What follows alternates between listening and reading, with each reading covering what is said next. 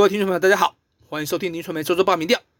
不败女王彰化县长王惠美年底寻求连任，政绩牌成为主打的有力诉求。根据林传媒公布最新的彰化县长候选人支持度网络调查，王惠美以过半的五十五点四八趴，大幅领先民进党提名人黄秀芳的二十九点零九趴，而且不分性别、年龄、教育程度和选区，都呈现几乎是一面倒的优势。此外，王惠美最新的施政满意度为六十五点七六趴，相较林传媒五月底进行的调查，明显上扬了六个百分点。其中，表示满意的比例增加七个百分点最为明显，而表示不满意和非常不满意则各下降两个和四个百分点，显示施政表现受到县民肯定。这也成为王惠美县长保卫战最有力的后盾。从年龄层进行分析，王惠美在各年龄层中都胜过黄秀芳，其中只有在二十到三十九岁这两个年龄层支持度没有过半，五十到五十九岁以及六十岁以上的族群甚至都超过六成，明显领先对手达到一倍之多。交叉分析显示，六十岁以上的女性有逾七成表态力挺王惠美，比例最高。王秀芳的支持主力。则是三十到三十九岁的男性，比例达到四十二点四八帕。如果就议员选区来观察，王惠美在各区呈现摧枯拉朽的态势。虽然黄秀芳曾任三届议员、两届立委，基层实力不弱，但议员和立委都是在议员的第一选区，也就是彰化花坛分园。但即使在这个耕耘多年的地盘，和王惠美的差距。还是有二十三个百分点，就算在民进党传统优势区，如第六选区拉得最近，但落后的幅度还是达到十三趴，打得黄秀芳毫无招架之力。其中在第二选区，也就是王惠美的发迹地，支持度更是飙高到六十四点七三趴。如果就政党倾向来进行分析，有九十七点五五趴的国民党支持者表示会投票给王惠美。同时还吸纳了六十三点零三趴支持民众党的选民。同样的，挺民进党和台湾激进的受访者有九十二点零二趴和七十五趴表示会选择黄秀芳。至于中间选民的部分，王焕美则是以百分之五十四点五六大赢黄秀芳的百分之十八点五五。在政党支持度方面，国民党以近三成的比例领先民进党的二十点八趴。以及民众党的六点五八趴，自认为是选人不选党的中立选民，则有三十五点七九趴。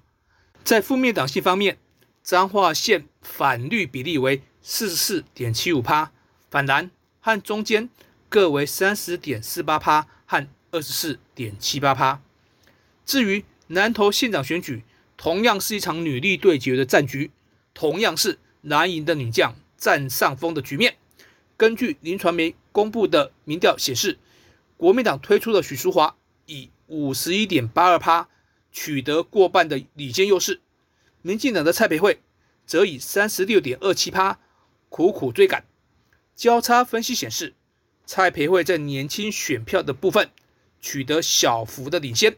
许淑华则是在五个议员选区和所有教育程度的选民上面都全面胜出，显示。论文抄袭疑云的杀伤力，其实在当地是有限的。许淑华一路从议员、两届市长到三次立委选举，称得上资历完整，不但无败绩，而且在单一席次的选举上面都是过半当选。连任南投市长时，甚至民进党还推不出人选，加上早就跨区经营，加上高曝光度。因此，具有全县的高知名度。如果从年龄层来进行分析，蔡培慧在年轻族群中较受欢迎。二十到三十九岁这两个年龄层，分别都有四十四点九一趴和四十四点四八趴的支持度。只不过，在这个向来被视为民进党铁杆率的区块，蔡培慧并没有拉大与许淑华的差距。在三十到三十九岁的族群当中，甚至只赢到四个百分点。反观在四十岁以上的三个年龄层，蔡培慧却是一路产输，落后的幅度最大还达到三十一个百分点。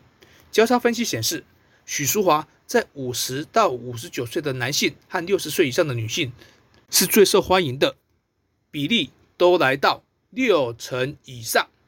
蔡培慧则是最受二十到三十九岁年轻族群的青睐，不分男女都有四成以上的比例表态力挺。如果以议员选区来观察，许淑华则是展现神力女超人的战力，全面碾压蔡培慧。除了向来绿营居于优势的第二选区，也就是草屯中寮，两人缠斗的最为激烈，相差不到四个百分点之外，许淑华。都居于优势，而且全部都过半。此外，蔡培慧虽然猛攻许淑华论文涉嫌抄袭，但调查也显示，部分教育程度，包括研究所以上的受访者，许淑华的支持度都全面领先学界出身的蔡培慧，显示选民对于论文这个议题并不十分在意。就政党倾向来进行分析，许淑华的票源。以国民党和民众党的支持者为主，力挺民进党和台湾激进的选民，则是蔡培慧的主力部队。中间选民的部分，许淑华和蔡培慧分别得到四十五点二二趴和三十二点七八趴的认同。在政党支持度方面，国民党以三十一点零九趴领先民进党的二十点四五趴，以及民众党的五点七九趴。表示选人不选党的中间选民只有三十六点三三趴。至于负面党性的部分，南投县反绿比例为四十五点五三趴，反蓝和中间各为三十点二一趴和二十四点二六趴。在可复选的情况下，有高达四十九点零六趴，也就是近半的选民表示绝对不考虑投给民进党，而拒投国民党的比例。则只有三十点二六趴，显见国民党在当地的盘还是比较大。但无论如何，南投年底出现首位女县长是可以确定的。此外，高平两地最新选情发展，下周揭晓，不要错过。以上就是今天的林传媒周周报民调，谢谢收听。